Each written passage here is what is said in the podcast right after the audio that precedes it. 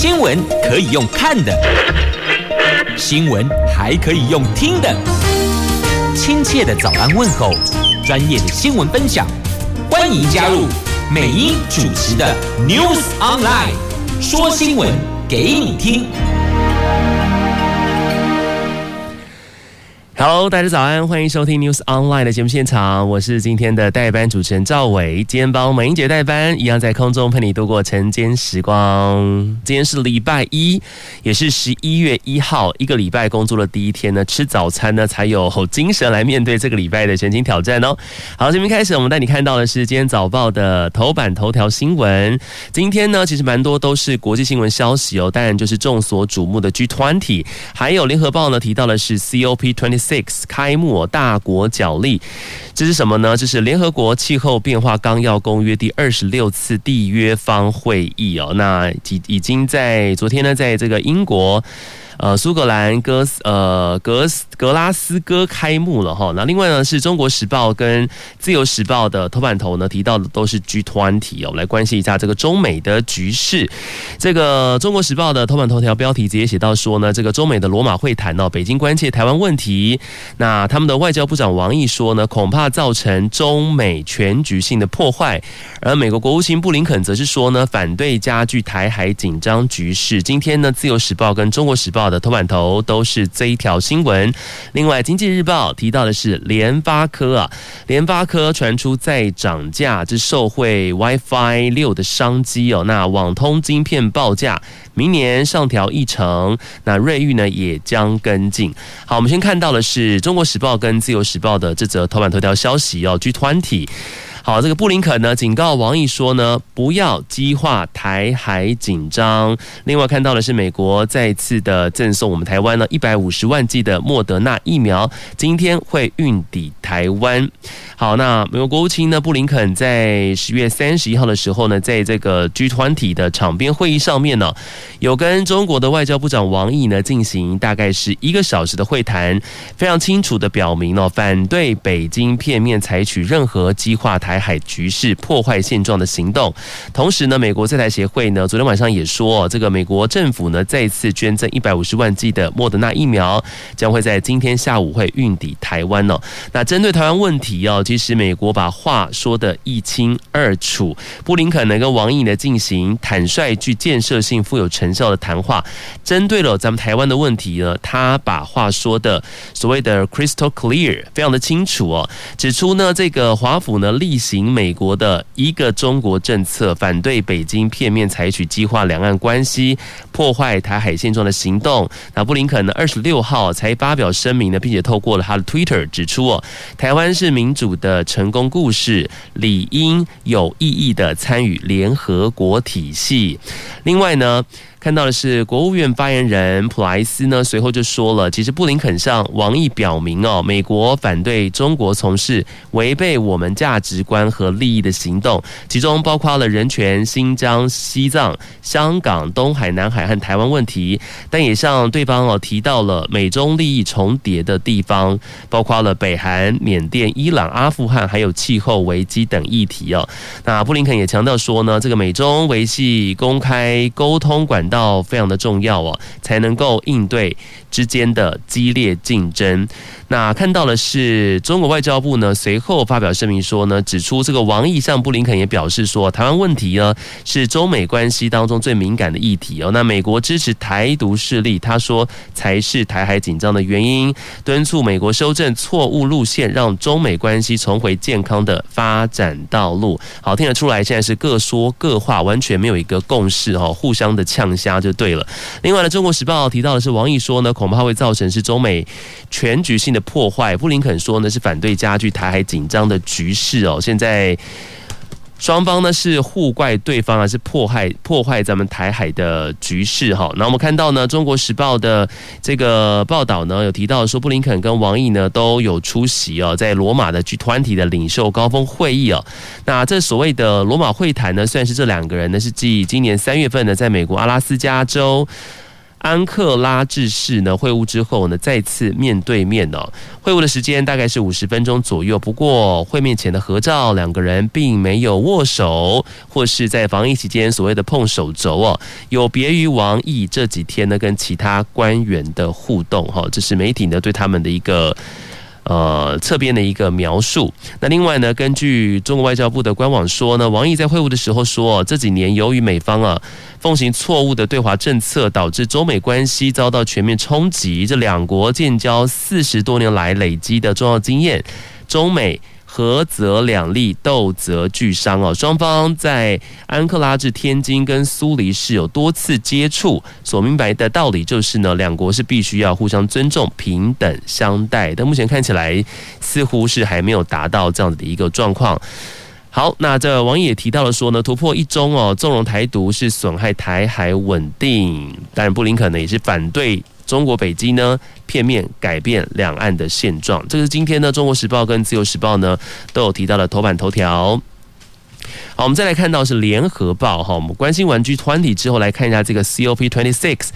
联合国气候变化纲要公约第二十六次缔约方会议哦，十月三十一号呢，在英国开幕了。那美国总统拜登呢，等上百位的领袖哈，将会出席这场关键的气候峰会。那峰会结果呢，将在很大程度上面决定哦，全球七十亿人将如何在变热的地球上面生存，还有未来世代呢，能否避免。远较现代严重的暖化的问题。好，这个是五年开会一次哦，那是因为疫情的关系呢，延到今年来举行啊。当然，很明显，这个峰会的目标呢，就是让说各国啊，赶快啊，这个催促彼此来控制温室气体排放量，承诺资助低收入国家应对的这个气候变迁呢，并且为二零一五年呢这个巴黎协定拟定部分规则。那巴黎协定呢，其实在当时是规定说每五年哈开会一次，然后检讨修改气候行动计划，然后来督促彼此做更多。那这个会议呢，原本在去年要举行的，因为了 COVID-19 哦，延到了今年。那 COP26 的主席呢，英国商业。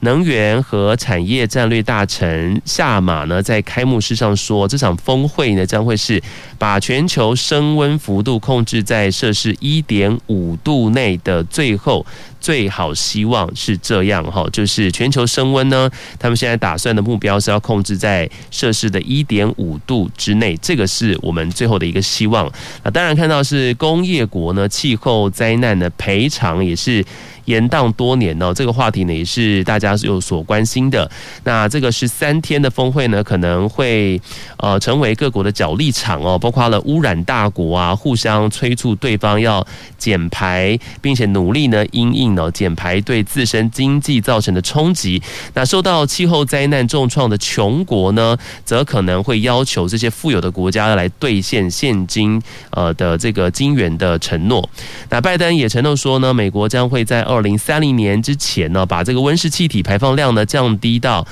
二零零五年的水准的一半，这个是拜登的一个目标。那美国呢也敦促中国在气候峰会上设定要更大的气候目标。但是目前呢，中方这边只说呢，这个温室气体排放量呢会在二零三零年前达到高峰而后下降。那二零一零年呢，这个其实在当时哦，富国就承诺在二零二零年前呢，每年要提供了一千亿美元哦，来帮助这些比较。穷的国家来应对气候变迁。那根据几个工业国呢宣布的最新的计划，其中一些款项呢已经有付了，但是剩余的款项呢要到二零二三年呢才会付清。那争议更大的可能是这些工业国呢为呃这个脆弱国家啊受到气候灾难赔偿。然后，这个相关的讨论呢，已经因为美国等国家呢反对而延宕多年哦。当然，这是一个很直接的问题哦。如果要减排的话呢，可能这些工业大国呢考量到就是造成经济上面的一个冲击哦，所以就要看他们如何来做权衡考量了。好，那当然呢，这个会议呢环保人士呢也是有很多的集结哦，预估达到了十万人来示威哈，这是来自于全球都很关心环保的人士呢，在三十一号呢开始在这个格拉斯哥集结哦，呼吁世界领袖呢对于这个气候变迁必须得采取行动。主办单位呢预料这个十一月五号的呃大型示威哦。这个活动呢，将会多达有十万人会现身哦。这个是今年峰会期间的最大规模的抗议行动。参与人士呢，包括了知名的瑞典的，我们之前大家都熟知的环保少女，呃，这个女童呃贝里，还有她从伦敦搭火车抵达哈，并且呢，在月台上面呢，由大批的警力护送下，进入到了格拉斯哥哈。地球只有一个哈，所以这个全球的气候变迁呢，包括全球升温呢，都是大家非常关注的一个焦点哈。当然，这个污染大国呢是互催减排，那穷国则是要求这些富有的国家，你是必须要金援，要给他们钱才可以。这是联合报今天的。头版头条消息，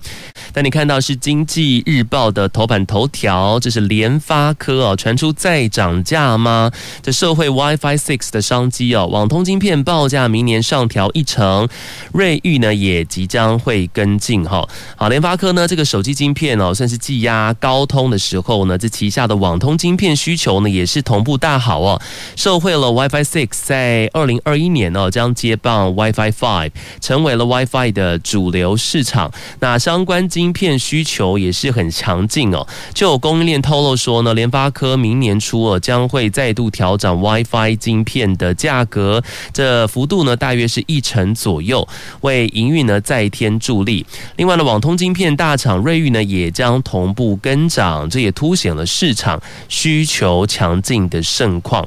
好，那联发科呢等这些厂商当然是对这个产品价格呢是不予评论哈。不过这个新闻媒体呢，《经济日报》今天报道说呢，这供应链有透露啊，这联发科社会五 G 跟 WiFi Six 的渗透速度加快，以及客户端呢这个智慧装置啦，还有这个无线蓝牙耳机跟平板电脑新产品等等，发表呢是多重功能这些助攻之下，已经二度上修了全年营收展望。那近期又因为在家上班呢，还有居家学习、远距视讯等等，也推升了 WiFi 市场需求大开哦。晶片用量强劲之下，也让联发科旗下相关的晶片需求大增。那对于这个网通晶片涨价呢，供应链也分析哦，主要还是卡在成熟制程产能不足哦，所以导致了 WiFi 晶片供给的速度呢是远不及市场所需啊。那以全球网通晶片龙头厂博通来看，这目前交期呢长达了五十二。个礼拜以上，诶，这还蛮久的。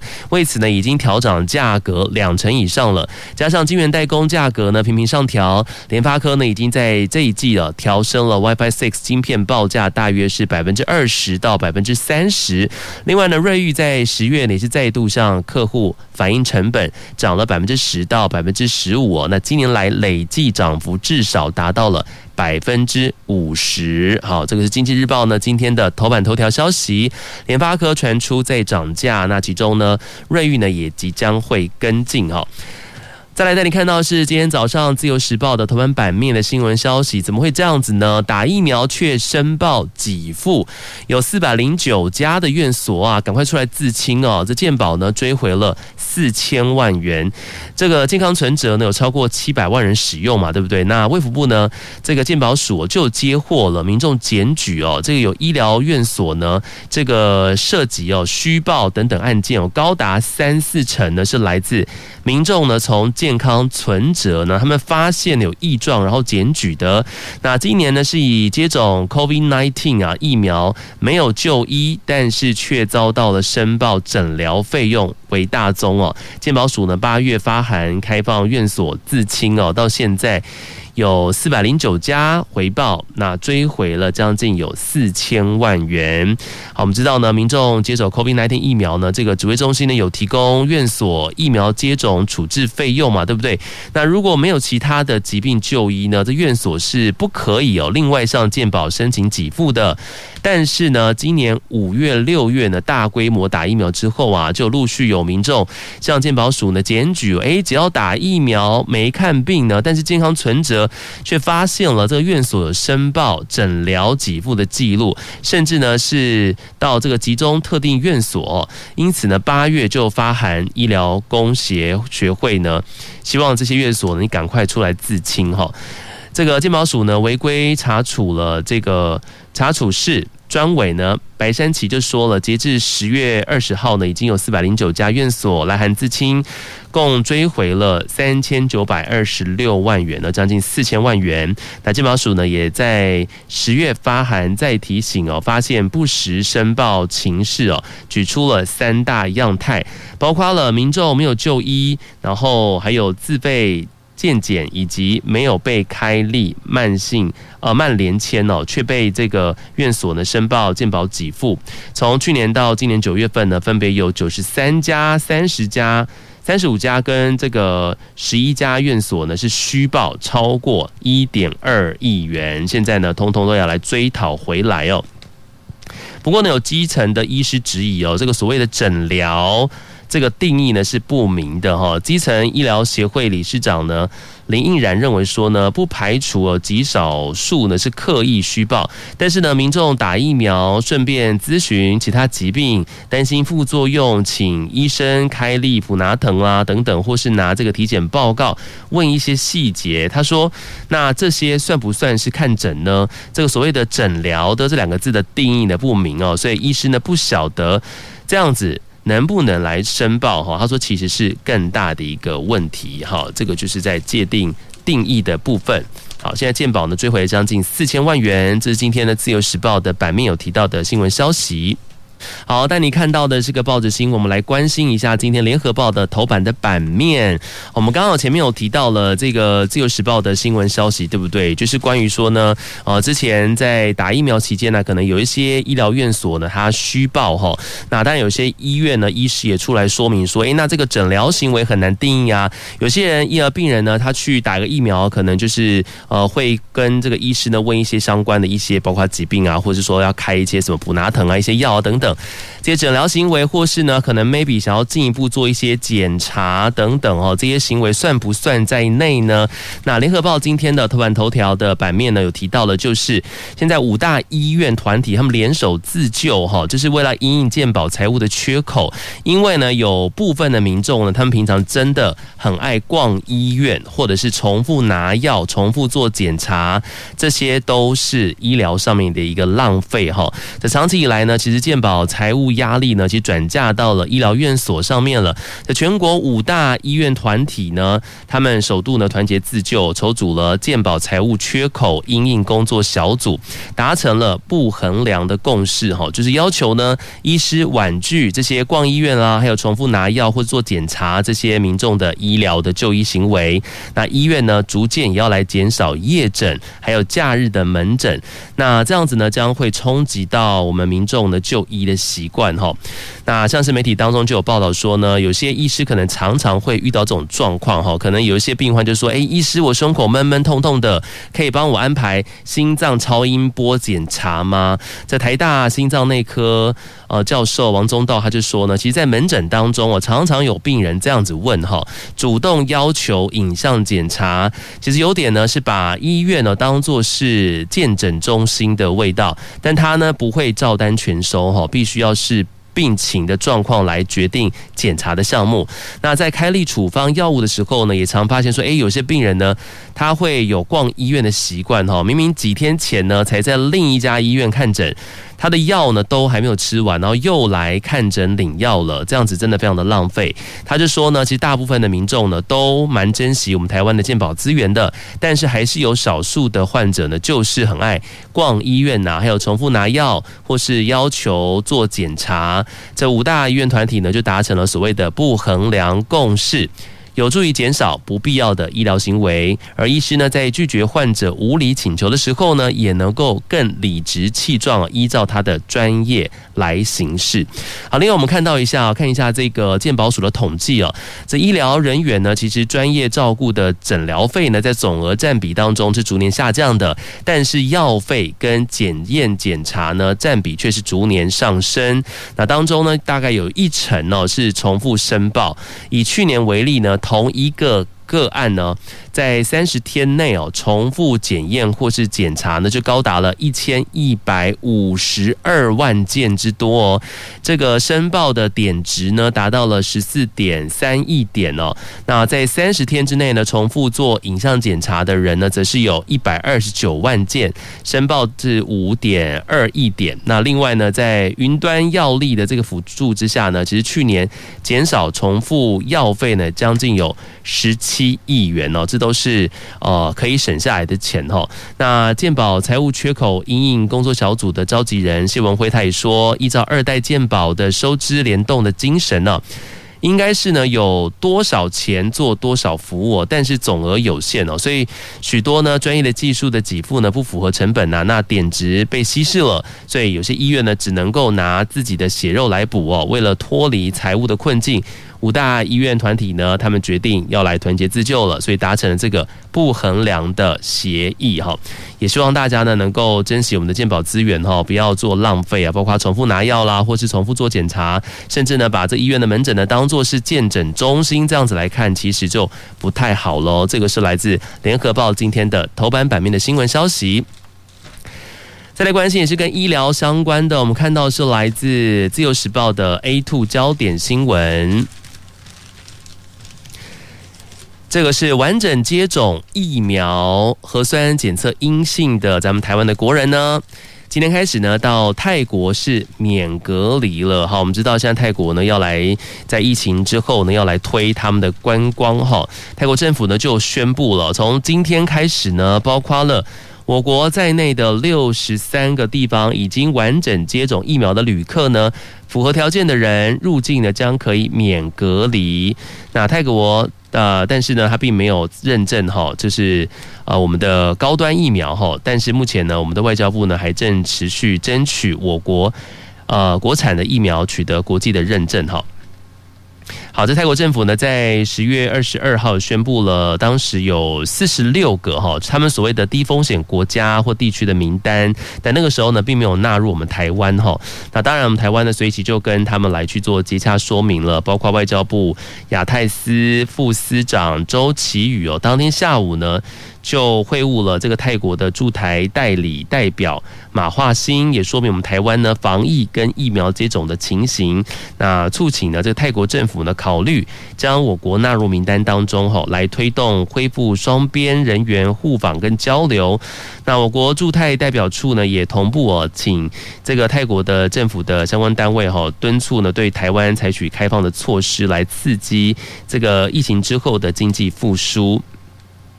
那泰国呢，在十月三十号的晚上呢，就有更新了所谓的呃低风险国家或地区的名单哈。从十一月一号，就是今天开始呢，来自包括我国在内的六十三个国家或地区呢，已经接种完整的。COVID-19 的疫苗的旅客呢，只要符合相关的条件，是可以免隔离入境的。外交部呢，对于泰国政府呢将我国纳入上述的名单的决定呢，当然是表示欢迎呢，也期盼跟泰国呢持续就人员交流互访或是疫苗复苏等议题来进行合作。同时也强调说呢，这个不只是有助于我国跟泰国累积边境开放的经验跟互信，也有利于双方共同为。疫情之后的经贸复苏呢，来预做准备。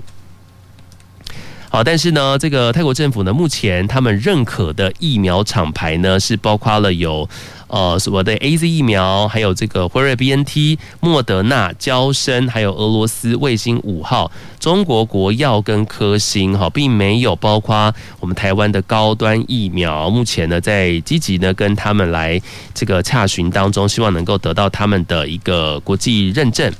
好，这个是今天开始呢，到泰国是免隔离。但是在这个还算是疫情期间，不知道各位是不是会因为这样子，然后去泰国旅游，还是要多加的注意跟小心一下。接下来看到的新闻消息哦，来看到是反圣婴现象呢，反而是助长双流行吗？快打流感疫苗哈，这个是报纸的一个标题哦。国内 COVID-19 的疫情趋缓之后呢，其实呃 COVID-19 的疫苗涵盖率呢也快速增加，但是流感疫苗施打速度相对就缓慢下来了。那因为今年呢，因为反圣婴的现象哈，冬天之前这个相关的气象机构呢都预估说，今年冬天可能会很冷嘛。嘛。那疾管署呢，疫苗咨询委员委员呢，跟台中荣总儿童感染科的主任陈柏彦就提醒大家，今年可能面临 COVID-19 跟流感所谓的双流行，所以呼吁大家也是尽快接种流感疫苗来防范哈。目前的接种人数呢，相较于往年是比较少的。那未来呢，边境一旦解封的话呢，可能会造成疫情哦，这个是反圣婴现象，恐怕会助长双流行哦，也呼吁大家能够尽快来打流感疫苗。那你看到今天报纸的重点新闻，关心一下政治新闻哦。谁到南边走走呢？咱们的副总统赖清德昨天到屏东展开了全台湾第二场南台湾的首场宣讲，受到乡亲热烈的欢迎哦。我们知道这是为了这个四项公投案哦，接下来即将在十二月十八号来投票了。那继总统蔡英文呢，前天在桃园揭开首场四个不同意台湾更有利的宣讲序幕之后呢，副总统赖清德昨天。接力来领军哦，到了南台湾的屏东来展开全台湾的第二场南台湾的首场宣讲，强调这四项公投呢，牵涉到的是台湾危机。他说一定要投下不同意。赖清德强调说呢，这个四项公投呢，不是总统蔡英文跟行政院长苏贞昌的个人的政治危机哦。他说明到说，蔡英文总统呢已经是第二任了，然后苏贞昌院长呢更是拖着老命为台湾打拼哦。四项公投案呢，真正牵涉的是台湾的危机，包括哪些呢？台湾面临的问题呢，不只是只有中国，还有气候变迁、产业变化、少子化、人口老化等等哦。他说，人民呢一定要支持把国家利益放前面，政党利益放后面的政党，台湾要团结，投下四个不同意。然后赖清德呢，还逐一就包括了重启核四啦，还有公投榜大选、真爱早教、反莱猪等四个议题呢，应该投下不同意票，深入来做分析哦。他说核四呢，在二十二年前动工哦，七年前马英九时代呢宣布封存游览车，超过十二年呢就都不能载人了。那核四不只是。中古车还是拼装车？他说核四呢，再重来的话呢，台湾绝对会很惨。那至于公投绑大选呢？他说在二零一八年的时候，九合一选举的时候啊，不要说长辈呃分不清楚啊，连年轻人也都不飒飒哈。公投公民投票呢，是落实这个主权在民哦，民主价值的一环。他说不可随便。公投大选脱钩，才能够让这个议题呢得到充分的思辨跟讨论，深化台湾民主的品质。那至于这个三阶天然气站呢，他分析说，三阶起初呢是在国民党时代哦，不只是公民团体反对，民进党也是反对的。那因为广达。呃，两百三十二公顷哦，那现在要推呢，是因为有好的配套措施，范围呢也缩到了二十三公顷，政府呢会兼顾供电稳定。能源多元，保护早教的需求，这个呢是相关赖清德呢在屏东他所进行的宣讲当中讲到的一些重点哦。他说四项公投呢是牵涉到台湾的危机哈。这今天自由时报的 A 三版面有做报道。好，我们看完了民进党，我们再来看一下是国民党。国民党呢也不是省油的灯哈，虽然民进党呢现在开始做宣讲呢，国民党呢也是夜宿凯道啊，蓝批绿呢操弄亡国感，这是来自今天联合报的 A two 版面的新闻消息。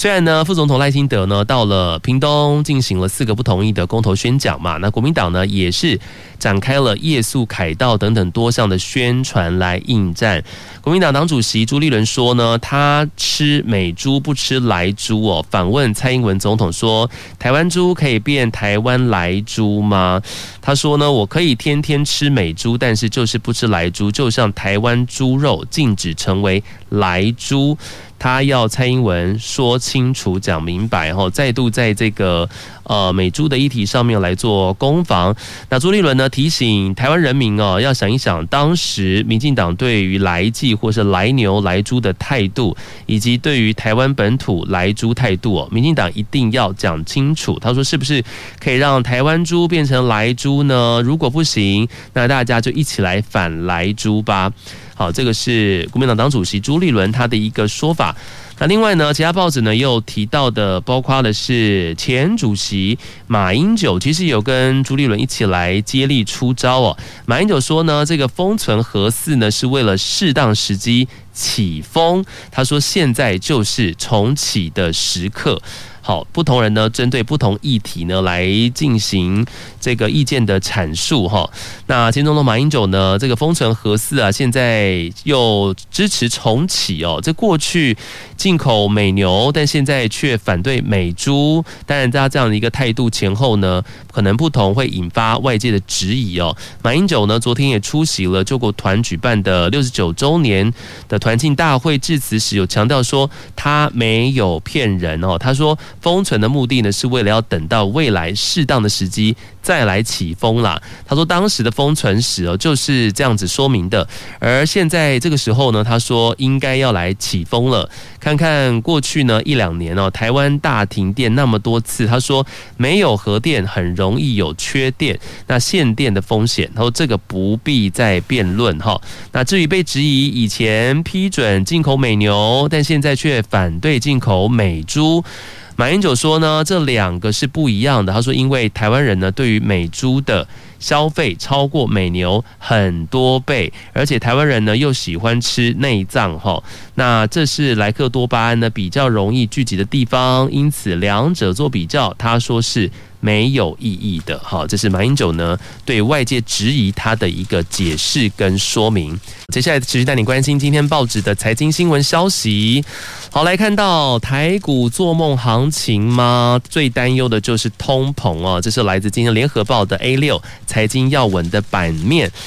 包括我们看到的是 F E F E D 缩表哦，然后 M S C I 权重调整跟苹果财报不佳等等，还有三个关卡要来克服哦。这个礼拜的资本市场变数呢，首先要提醒您要留意的是联准会会议的结论，如果是出鹰派的讯息呢，恐怕会再牵动外资卖压啊。就法人提醒了，这短线上面呢，还是必须要留意市场对于通膨疑虑的反应。除了美国之外呢，台湾也深陷物价上涨的压力当中哦，央行呢则是透过了脸书向民众来喊话，近期呢通膨上升主要是因为油料费、运输费跟蔬菜价格大涨的短期现象，那通膨压力呢可望逐渐来疏解，台湾通膨率呢应该没有持续攀升的担忧哈，那对于经济基本面呢说是伤害性不高。好，我们看到呢，其实每年的十一月中旬呢，财报公布之后呢，到明年的二三月年报公布之前呢，其实市场呢将会步入空窗期，投资人呢那莫不期待就是台股呢有望出现所谓的做梦行情啊。但是在做梦行情之前呢，台股还是有许多的关卡是必须要突破的。首先是联准会哦，这个礼拜将会召开了利率决议的会议哦，渴望宣布重启缩。缩减呢每月购债的规模，那市场呢也将会呃关这个市场也将关主席鲍尔对通膨呃展望呢有何说法？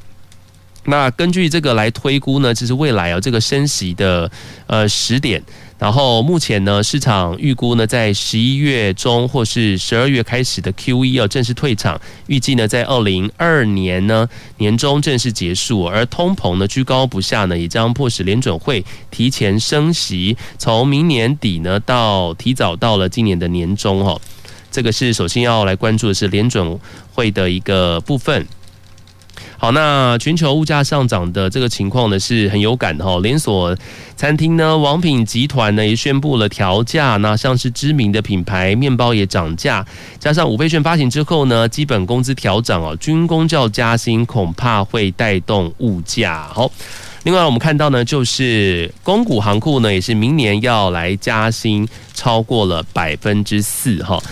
像是群创、友达呢，也是预估调薪超过百分之五。最近联合报呢跟经济日报呢都有提到的消息哦，总共是有九点三万名员工受惠。就是行政院呢拍板，明年的军公教呢全面调薪百分之四。那公股银行呢也是比照了往年的惯例啊也会跟进哦。那根据了解呢，各个公股银行呢会将年度考绩进薪合并来考量哈，平均整体加薪的幅度呢可望百分之四来起跳。那目前正在在编呃预算作业当中。那公股金控呢，非银行子公司的加薪幅度呢，则是要看个别的绩效贡献来说，所以也不一定呢，一定都会来加薪哦。那除了金融业、科技业，其实也将跟进哦。像是啊台北市电脑工会理事长彭双浪呢，就支持哦，这政府军工就要调薪政策。那电脑工会指出呢，科技业呢也会分享成果。那产业员工的薪资增幅呢，超过了百分之四。另外呢，包括了易银、和库银、华银、兆丰银等公股银行呢，年度考绩晋薪的平均加薪幅度呢，大约是落在百分之二点五、百分之二点八到百分之三上下的一个区间哦。那苏贞昌院长呢，拍板明年的军公就要调薪百分之四嘛，那这些银行呢是依照往例，可能会把整体的年度加薪幅度呢是拉到百分之四左右。好，这个是在加薪的部分。另外，你们关心的财经消息呢，来自《经济日报》哈。接下来重新开放移工入境是快了哈，这个是。新闻的标题哦，这缓解缺工压力呢，规划月底前采专案方式来优先引进完整接种疫苗的人，最快这个礼拜就会来拍板。好，随着我们台湾呢，国内疫情稳定哦，加上了产业跟建筑工地很缺工啊，这个状况日益严重哦。行政院跟指挥中心呢，劳动部研议呢，重新开放移工来入境哦，力拼要在十一月底以前采专案入境的方式来引进产业及社福移工。但是呢，还是必须有完整的检疫的流程，并且以完整接种疫苗的人优先来入境，来缓解我们台湾的缺工压力。好，去年 COVID-19 疫情爆发之后呢，其实呃受到我国或是移工输出国的禁管影响，就是移工呢引进人数就大幅减低了。尤其在今年呢，从五月份的本土疫情之后，全面暂缓移工入境到现在呢，根据劳动部的统计哦，其实我国的移工人数呢，从五月前的七十一点三万多人，已经降到了九月的六十九点二万人。劳动部呢，已经向指挥中心有递交了计划，那规划包括了从印尼、越南、菲律宾、泰国采专案模式来引进移工，包括了产业移工呢，跟社服移工哦。只要等指挥中心核准呢，下一步就要向移工来源国来做接洽了，商讨防疫措施的准备状况。那根据了解呢，最快这个礼拜就会召开跨部会的会议来。拍板定案，这个是接下来呢要来重新开放移工入境哈，来缓解我们台湾的缺工压力。那目前规划呢是月底前会采专案的方式来优先引进呢已经有打完整疫苗接种的移工哈，最快这个礼拜就会来拍板定案了。好，另外我们看到呢，这个是航空双雄的旺季啊，三多齐飞嘛。第一个是全面复飞印尼线，第二个是农历年前后呢，国境有条件的解封，第三个是。货运价格涨到新高点，哈，一样是来自经济日报的新闻消息。这个航空业呢进入了旺季，有三大利多起飞。我刚刚提到这三点，那迎经济复苏潮，这个航空双雄包括了华航、长荣航也宣布了，从这个月十一月开始呢全面复飞印尼线。再来就是指挥中心透露说呢，国境有条件解封是会落在。农历年前后，哈，加上了货运旺季到，这个运价将这个跑到了新高点哦，推升营运向上，哈。那航空业也说呢，随着高风险国家陆续降级，然后呢，华航、长荣航呢，在十一月份呢全面复飞印尼航线哦，下一步英国线复飞也是紧密的评估当中。其次呢，是各界很期许哦，三个月内呢，台湾国境解封哦。再来第三呢，就是货运呢进入到了传统的旺季哦，集单。海运转空运的需求畅旺，十一月开始呢，亚洲飞北美线呢传出每公斤将突破新台币五百块钱，这突破了去年五月疫情来的高价。这个是航空双雄的部分。来自今天经济日报的 A 五的版面新闻消息，带你关心一下这个礼拜的天气状况如何呢？Asia 天气预报。好的，最近还是受到了东北季风的影响哦，包括了基隆北海岸东半部地区跟大台北的山区呢，气温还是偏凉的，同时伴有局部的短暂雨。那另外看到气象专家吴东荣也说呢，这个东北季风啊持续到这个礼拜三，从礼拜四开始呢，东北风将会转为东南风了，这气温呢会逐渐的回升。好，最新的。模式呢，模拟显示哦，今天十一月一号开始呢，到礼拜三呢，还是受到东北季风的影响，水汽是略微增加。东半部呢有局部短暂雨，那大台北的东侧偶尔有零星短暂雨发生。大台北的西侧呢，云量是略微增加的。那桃园以南呢是晴时多云，冷空气呢是微幅的减弱哈，不过早晚还是偏凉的。各地的地区的最低的气温呢，大概是摄氏十九到二十一度。白天北台湾是舒适，中南部是稍微有点热，日夜温差还是比较大的。提醒您早晚呢还是要多加件外套哟。好，这个礼拜天气呢是东雨西晴，到后天礼拜四开始呢气温就会回升了。接下来带你看到是今天报纸的国际新闻消息哦。今天包括了《自由时报》、《联合报》的国际新闻的头版呢，都是这一则来自日本。来看一下日众院大选哦，这出口民调显示执政联盟过半。那《自由时报》提到说呢，这个自民党呢单独过半哦，这自公执政联盟呢至少两百七十二席，要确保了执政的优势。好，这个是日本呢众院大选，十月三十一号这个开票了。那共同社呢出口民调呢跟选情分析都显示呢，日本首相岸田文雄他所领导的自民党呢跟公民党执政联盟呢，确定在众院呢是维持多数的地位的。这意味着什么呢？意味着就是岸田文雄呢能够继续的执政，但是自民党席次将会减少，所以呢很难说岸田的防疫啦、经济跟国安政策呢获得选民强力的支持。这个是联合报的写法哈。不过自由时报呢有。提到了说呢，其实他还是确保的执政优势的哈。这次选举呢，算是岸田文雄呢执政上路哈，第一次面对了国民的信任投票。那他失去了前首相安倍晋三的光环哦，并且面对了在野党联手推出候选人，选战打得非常的吃力哈。但是从整体结果来看呢，自由时报是说要比预期的还要理想。这个是日本首相岸田文雄的部分。然后其实媒体呢也有报道。去呃，对他来做形容跟描绘哈，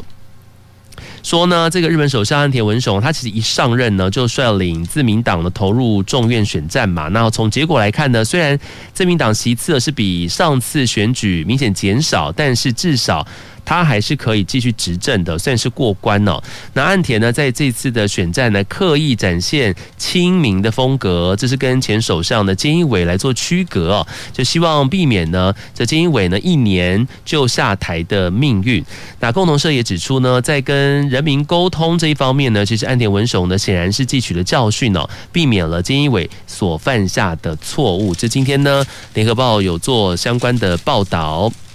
另外的国际新闻消息也是来自日本哈，昨天呢是万圣夜，对不对？但是在日本呢并不平安哦，这个。像是有人特别就是万圣夜嘛，万圣节变装，变装成小丑的样子，这是电影蝙蝠侠当中的那个反派小丑，然后呢来随机杀人呢，出现在日本的东京，造成了有十七个人受伤。就日本呢东京地铁金王线呢，在昨天晚上八点的时候呢，有传出哦就有挥刀然后随意攻击的案件哦，一名二十多岁的男子呢持利刃呢在金王线的车厢当中攻击周。遭的乘客，他还泼洒了不明液体，哦，造成车厢内起火燃烧。那赵伟有在网络上面看到了，就是有民众呢搭车在车厢当中拍下了这个影片哦。这影像看起来真的是还蛮可怕的，就是呃车厢当中呢有起火燃烧，然后呢非常多人尖叫，然后呢从不同车厢逃窜了，甚至到站之后呢还从车厢的窗户当中然后爬出这个车厢里面。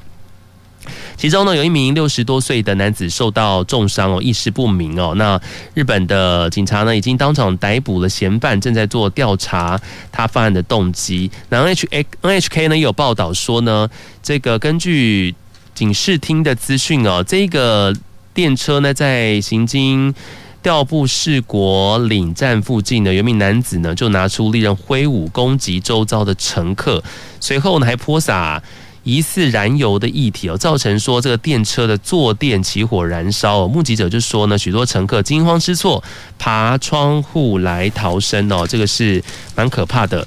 昨天呢，在万圣节呢，他扮成小丑的样子，可能一般乘客没有什么大惊小怪，觉得说这个万圣节要变装好像很理所当然哦，然后结果就发生这个随机杀人攻击的事件。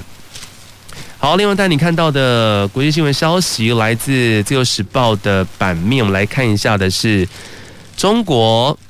这个习近平呢有二十一个月呢是没有出访了，《纽约时报》就说呢，这代表说他不在迎合。国际哦，在中国去年呢一月，当时爆发了 COVID-19 之后啊，这个他们的国家主席习近习近平呢，到现在有二十一个月都没有踏出国门，他只有用视讯的方式来参与了十月份的相关的 G 团体的峰会，还有接下来呢两个礼拜的联合国气候大会哦，所以《纽约时报》就分析了，除了表面上的因为防疫的因素哦，另外这个习。闭关哦，这意味着中国政策重心从本来的外交转向内政，除非可以满足中国利益，否则没有必要迎合国际社会。这是来自于《纽约时报》的一个分析。另外看到的中国新闻消息呢，是来自于他目前呢，其实疫情还是非常的严重哦，中国疫情狂烧啊，包括了看到上海迪士尼乐园也是闭园的，这是中国的本土 COVID-19 的疫情呢持续拉警报啊。